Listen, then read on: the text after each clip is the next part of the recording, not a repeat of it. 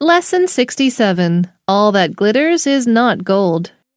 Many people seek fame and wealth. Gul Muhammed sought neither.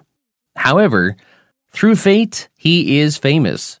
He is so short that he is recorded in the Guinness Book of Records as the shortest man in the world. He measures only 57 centimeters. Though he has fame, he is not rich. In fact, he's too poor to pay his own medical bills. Recently, when Gul became so ill that he had to be brought to the hospital, he didn't have enough money for the medicine. What a pitiful man he is. His story tells us that fame and wealth do not always go hand in hand. Indeed, Gul is a living example of the saying, all that glitters is not gold.